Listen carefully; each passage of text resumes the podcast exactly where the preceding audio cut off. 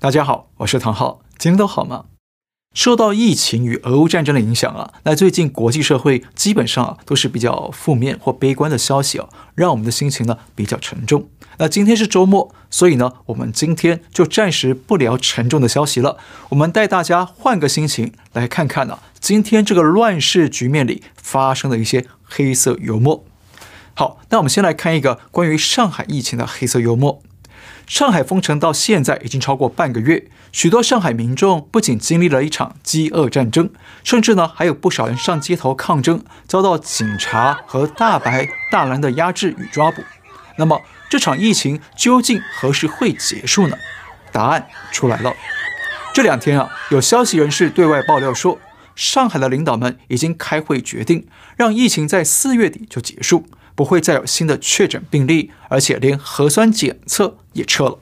那上海的核酸码也不用了，改回使用原本的健康云了。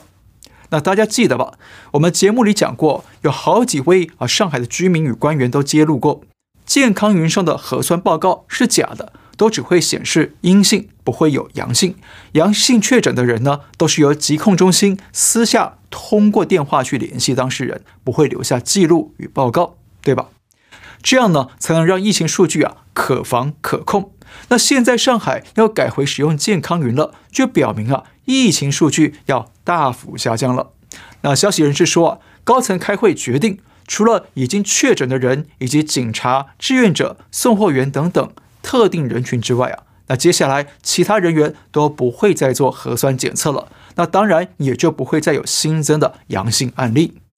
而且呢，还有消息人士同步爆料说。上海的领导们为了四月十四号的疫情数据要发布多少起了争执。那前一天上海官方发布的数据是两万七千七百一十九例，但领导希望啊接下来数据要大幅调降，要制造疫情受到控制的声势。所以呢，领导们吵了起来，最后拍板要两万三千例。请注意啊，这个对话记录的时间呢是四月十五号的凌晨零点三十七分。说领导们妥协了，决定对外给出两万三千零七十二例的确诊数据。那果然啊，十五号上午，上海卫健委发出通报，说十四号新增确诊三千两百例，加上无症状感染者一万九千八百七十二例，两个数据合起来刚好就是两万三千零七十二例。那跟前一天的两万七千多例相比啊，已经出现明显的下降。那换句话说，完全符合了官方想要对外制造的疫情受控的舆情。好，在我看来啊，这些爆料透露了一个非常关键的信息，就是官方在这次大规模封城与核酸检测之后，发现确诊人数远远高出他们的预估。不但整个大上海的医疗体系无法应对，就连要临时打造方舱医院，都会远远的来不及收容这些确诊者。所以官方才会动歪脑筋，想要强征居民楼来当隔离点，比方说浦东新区张江镇的纳市国际社区，没想到却因此酿成了大规模的警民冲突，闹上国际社会，让全世界看见，反而进一步重创了上海与共产党的形象。那大家想想看啊，官方现在每天呢都给出两万多人的确诊数据，这肯定是低估的、美化过的数据。那么，上海政府即便一天呢二十四小时不停工，能赶出多少方舱医院和床位呢？一万个就了不起了吧？那这样怎么足够收容几万名确诊者呢？再加上方舱的环境条件与卫生条件都不好，长期搞下去一定会引发更大的民怨与反弹，也会让政府更丢面子。所以，从这个现实的角度来看，党中央强制推行的动态清零政策根本不可行。所谓的应收尽收、应隔尽隔根本不可行，因为没有足够的地方可以收嘛。所以官方现在才急着要控制疫情，准确点说是控制疫情的数据，让数据下降，准备在四月底让疫情消失。因为上海政府扛不住了，党中央也扛不住了。因此啊，接下来我们应该会看见了，中共强推的清零大跃进呢，要告一段落了。那接下来会走回此前上海政府采用的所谓精准防控，其实说白了就是某种程度的与病毒共存，也就是医院只接收重症患者，那至于轻症或无症状患者呢，就在家隔离或者甚至忽视不管。避免拖垮上海的公共卫生体系。不过，这次中共在上海滩搞了这么一出准文革、准饥荒的历史大戏，直到最后撞个头破血流才踩刹车。那这种充满党文化的斗争运动，用来对抗病毒啊，已经搞垮了中共的颜面，让中共成为全世界眼中的奇葩与笑柄。另外，这些爆料还透露了一个重要信息，就是中共确确实实一直都在造假数据，掩盖疫情真相，对不对？从两年前武汉爆发疫情，直到现在，中共被国际社会揭穿了无数次的疫情造假，但现在依然死性不改，或者准确点说啊，死猪不怕开水烫，他们根本不在乎大家知道他们在说谎。大家记得吗？我们过去跟大家讲过，中国的疫情一直没有消失，只是被掩盖。那现在上海这个案例啊，正好验证了我们的说法。中共一直通过造假和欺骗的手法来创造疫情和让疫情消失。那现在说要让疫情在四月底消失，好像啊，中共发个公文，那病毒就会吓跑了一样。你相信吗？所以啊，消失的只会是疫情数据，但疫情与病毒本身呢，不会消失。那这一点也让我们看见了，中共的政治病毒杀伤力啊，远远高过新冠病毒。那只要中共承认疫情发生，要搞清零大跃进，那百姓就得遭受强制封城和饥饿的折磨，还要忍受许多次生灾害的折腾，比方说不让就医、不让购物，还有被警察殴打等等。但是，一旦中共要让疫情消失，却不是真的代表病毒消失了，而是病毒从舆论里消失了。但是病毒的风险依旧存在，所以说今天的中国百姓面对的最可怕的病毒啊，不是新冠病毒，而是中共病毒。好，不好意思啊，刚刚说啊要跟大家聊一些黑色幽默来换个心情，结果又聊得严肃起来了。那接下来我们就带大家来看一些有趣却又令人心酸的黑色幽默。先来看中共党媒吧。大家知道，每次中共遇到天灾人祸的时候，一定会搬出两个报道套路。一个叫丧事喜办，也就是把坏事说成好事；另一个叫做正能量报道，也就是报喜不报忧，同时直接或间接的吹捧党。而这些所谓的正能量报道呢，经常啊是靠着党媒造假搞出来的。那这次上海疫情也不例外。像新华社日前就发了一篇报道，里面拍了好几张照片，都是大白与社区干部疲惫到睡着了的照片。那党媒啊，要通过这些照片向外界宣传党和政府是如何卖命卖力的在照顾人民、应对疫情。但是啊，很奇怪啊，每次党媒拍这种正能量照片呢，都一定会留下破绽。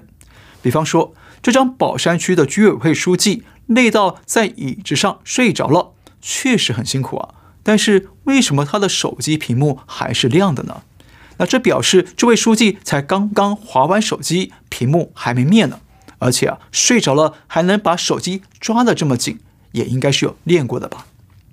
像这个视频拍到大白因为太劳累，吃泡面吃到一半就睡着了，但是呢，我们不由得佩服这位大白哦，虽然睡着了，还能把泡面和筷子拿得这么稳当，而且我们更佩服的是，这位大白竟然可以不拉下口罩就能吃面，这确实厉害了。古代传说啊，有一种功夫叫隔山打牛，但现代有人可以隔罩吃面，一点也不逊色。他又拉走了，你看看。好了，又拉走了啊！家人们，给我录个屏啊！这边这边。家人们，录个屏啊！好吧，给我物资给我们看一看，画饼充饥，对不对啊？上海当局安排人员送物资到社区去，但却只是装模作样的拍宣传片，拍完就把物资拉回去了。没想到啊，这整个造假宣传的拍摄过程，正好被当地居民给现场直播传出去，让当局想赖也赖不掉。那更离谱的是，中共不但拍假照片、假影片来做正能量报道，他们还捏造外国媒体的假报道或者国际组织的假报告，用来欺骗中国人民、忽悠百姓。比方说，世界各地的奥密克戎疫情啊，大多都是轻症或无症状。但中共呢，却故意扭曲事实，硬要说海外的 Omicron 非常可怕。四月十三日上午五点十一分，央视新闻客户端起了个大早，发表题为《奥密克戎毒株导致出现大量住院病例和死亡病例》的文章。第一段援引世卫组织十二号发表的《新冠肺炎每周流行病学报告》指出，奥密克戎毒株导致新冠肺炎确诊病例大幅增加，导致的死亡人数在某些国家达到或超过了之前的峰值。看到这篇报道，我有点懵。世界卫生组织 （World Health Organization） 是我长期以来保持关注的重要信息来源之一。央视新闻提到的这篇《新冠肺炎每周流行病学报告》（Weekly Epidemiological Update on COVID-19），我头一天刚好看过。原文当然是英语的。我分明记得那篇报告是说，奥密克戎导致的新增病例数和死亡数在大幅减少。一个说大幅增加，另一个说大幅减少，这是开什么玩笑？那中共为什么要这样造假呢？就是要营造海外世界水深火热、疫情严重。那中国幸亏有共产党的领导，所以才让疫情没这么严重。上海有三十万确诊案例，却没人死亡，都是多亏党中央的亲自领导、亲自部署。所以人民啊，要赞叹党、感恩党。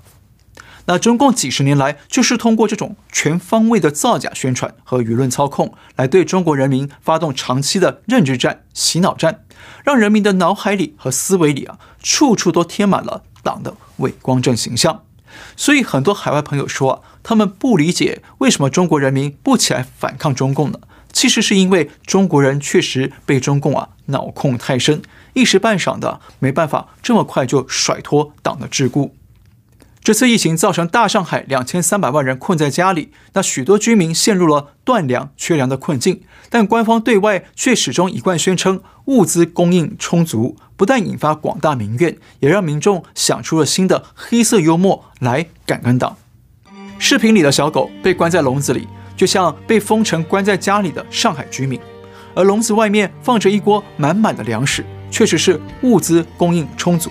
但问题是，狗狗根本够不着粮食，怎么挣扎都只能看得到，吃不到，饿得发慌。这个画面是不是很精准地反映出上海居民的粮荒呢？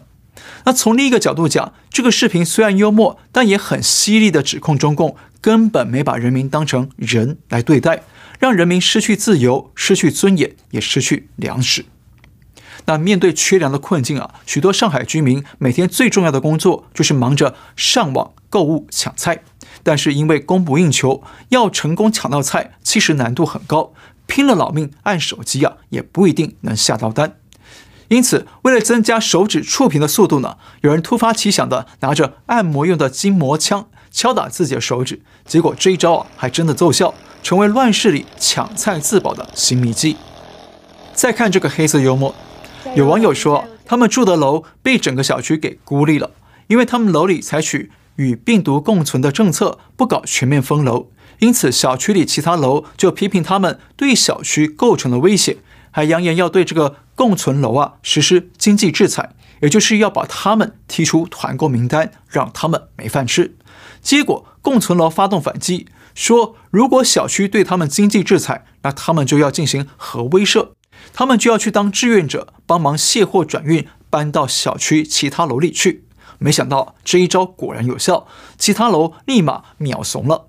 所以网友的结论是啊，经济制裁没用，还是核威慑有用。